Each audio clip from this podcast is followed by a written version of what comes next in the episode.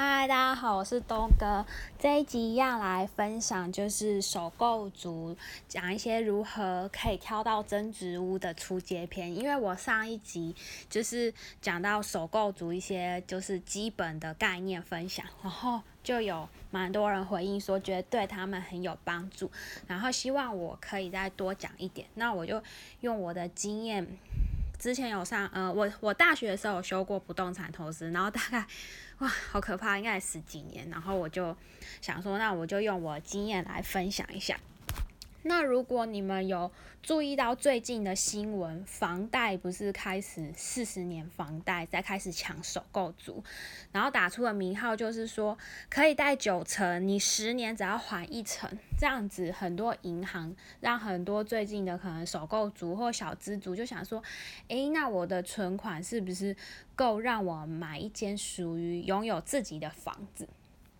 然后最近从今年开始，房市如果在关心的房市就开始很热起来。那如果你刚好有要买房子，或者是想要开始了解这一块的话，我就分享一下。我觉得你要买要怎么样买到一间增值的房子？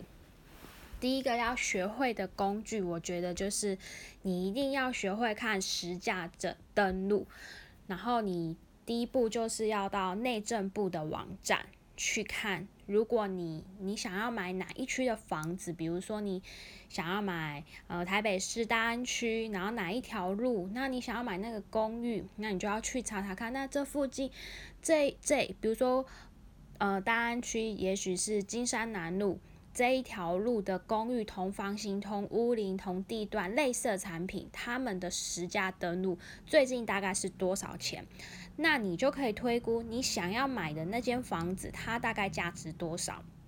像银行要来估值这间房子的价格，其实他们很大部分的参考也都是看实价登录，所以你。呃，就是知己知彼，百战百战百胜嘛。你就是要买到真植物，你一定要知道说这附近的行情，以及这间房子的行情是多少。所以第一件，你就一定要学会怎么看那个实价登录。那实价登录，呃，你也可以去。手机 APP 下载那个 App 吧，我觉得可能会比较方便，因为现在大部分人都用手机。你可以就是下载内政部的实价登录，然后网页也有，然后再就是我觉得不错用的，像很多大型的那个。网站，比如说五九一啊、新意房屋啊、跟永庆房屋，他们的网页跟手机 App，我觉得他们的资料更新会比实价登录还来得快，然后资讯也是正确的。所以如果你可能想要看附近，你就可以顺便就是用新呃新意房屋、永庆房屋，那。五九一的话，它是因为可能一个物件会有很多人上传，资讯会比较杂乱，所以我觉得你可以直接看新义房屋跟永庆房屋这两个大家的，然后稍微比价一下，其实就差不多了。它可能会有诶像相同的房型几年，比如说这个社区，它马上就会跳出来，就是蛮符合我们使用者体验的。所以如果初学者，我觉得。你可以先看那个新一房屋或永庆房屋的 A P P，比如说你想要哪一个社区，你们家那个社区一开始可以先练习一下，你们家那个社区多少钱，那你就可以看哦，相同屋是，那你就可以大概知道说那个目前这个价格是多少钱。那你当然就是看近半年的，如果你看太久之前的那个，当然就是不准啊，不是现在市价状况。然后这是第一个，你必须要学会看实价登录。第二个就是怎么样买到真植物，就是有一点重要是 location，location，location，常在讲，以前我们老师常上课在讲，你要怎么样买到增值的时候会增，然后当房市冷的时候跌价不会跌跌的很惨。像我之前有分享过，说有朋友啊，可能。啊，不要讲朋友，好像前几年不是那个摔过头在炒大铺，一堆人去炒，结果很多人被断头，不是很惨吗？你一辈子的积蓄就没了，然后你还要背那个房贷，对啊，像你如果买房子，还是买就是地点很重要，一旦它如果没有炒起来，那你怎么办？那因为我对呃中南部比较不了解，那我就讲北北部。如果你要怎么样买到真植物，然后你可以比较安安心的买房子，第一个就是第一个你去 Google，那个捷运路线图，未来的正在改，它会有一个很大的，你就可以买那附近大概。大概走路可以到的范围，或者是台铁也可以。那你要，因为如果你要买增值屋，那我要不然我等下有空也写一下那个部落格，我就我去把它 download 下来，然后我就写说，哎，像哪里在开发？像我最那个什么，英歌那边三阴线啊，还有那个北大，它已经可可以看得出，它已经都已经盖成型了。然后大概我上网查一下，是二零二零年就会通车。那这些地方的房价其实比台北真的是。就是还蛮便宜的。如果手够足的话，它是可以增值的。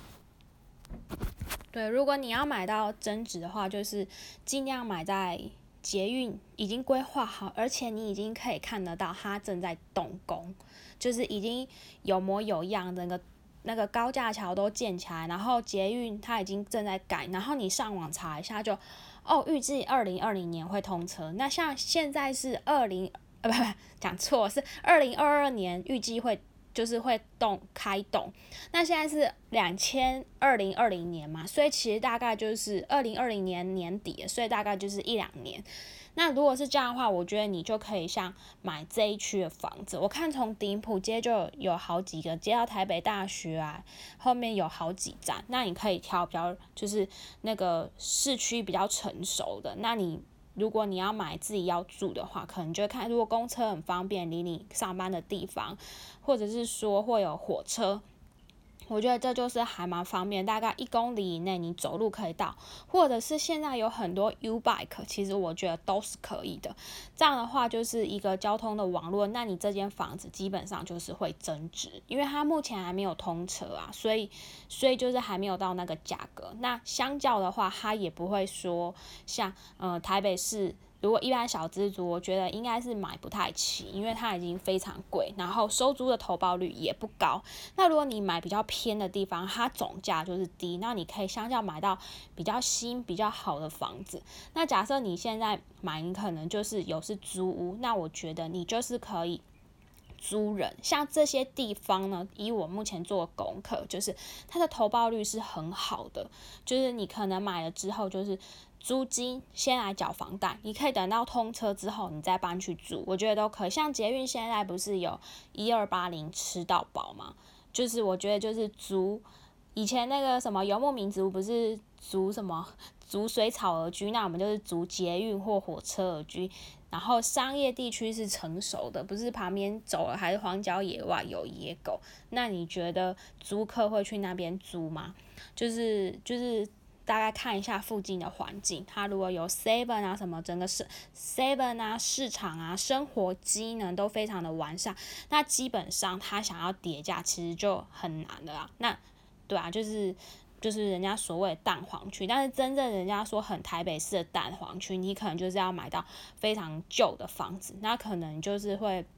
漏水或什么，你也许小资族没有那么多的预算去整理那些房子，因为它可能很旧。那如果你要买台北市，就是可能应该顶多也是买一千万以下的话，就是买那个公寓。因为为什么要买公寓？因为它它值钱的是它的土地持份很大。它如果未来有机会都更的话。以前是比较好，可以一平换两平，但是最近听到都是一平换一平，但是我觉得也是很好啊。如果你在台北市真的可以买到一千万以下的旧公寓，然后你可以住，然后等到真的刚好，如果最近有人要都跟一平换一平，你在住在台北市可以换到新的房子，那也是蛮好的。像我有一个朋友，前几年在去那个中和买，去中和买那个中古屋，好像应该是买七百万吧，我有一点忘记，就是差不多我们一般如果是小班小资族或上班族可以负担得起的金额这样，他就是谈到一平换两平，所以就是就是有赚到，然后也是在捷运站附近。他就是他买旧公寓是买一平嘛，那因为他的土地持份大，所以如果你要买台北市旧公寓，你就是那些蛋黄区的话，就是要学会看它的土地持份。它房子是会折旧，土地是会增值。你房子一一般来讲，大概一间房子最久大概就是住了六六十年，顶多七十年，已经烂到不能再烂了。你看那个。公寓四十年、四五十年，已经就开始一些那个砖块会砸到人，这些都很危险。如果真的有要都更的话，其实你在意的不是那个烂房子，是那个土地，土地很值钱。对，然后再就是郊区的话，就是我觉得就是比较投。我刚刚说，它也慢慢的不是郊区，就是它是未来有增值潜力的地方。比如说莺歌这些三峡、北大这些旁边有捷运的，你可能就可以买大概二十年以下或者是二十五年以下的那个华夏，因为它有电梯大楼，有人管理，那比较好，就可以上班族可能就比较愿意租，然后租的价格也会比较好。那如果你这个买买来之后，如果自己没有住，租人也是不错的。那目前就是我分享一些心得，如果你是首购的话，是北台湾地区的话，我觉得是可以这样用这样的逻辑去挑房子，应该就是会挑到至少会增值，然后也跌价也不会跌到的一间房子。那以上就是我的分享喽。那今天就先讲到这里啊啊！如果有希望我要再分享什么，也是可以在 Podcast 留言区跟我讲。那如果喜欢我节目，再给我五颗星的评价吧。那就先讲到这里啦，拜拜。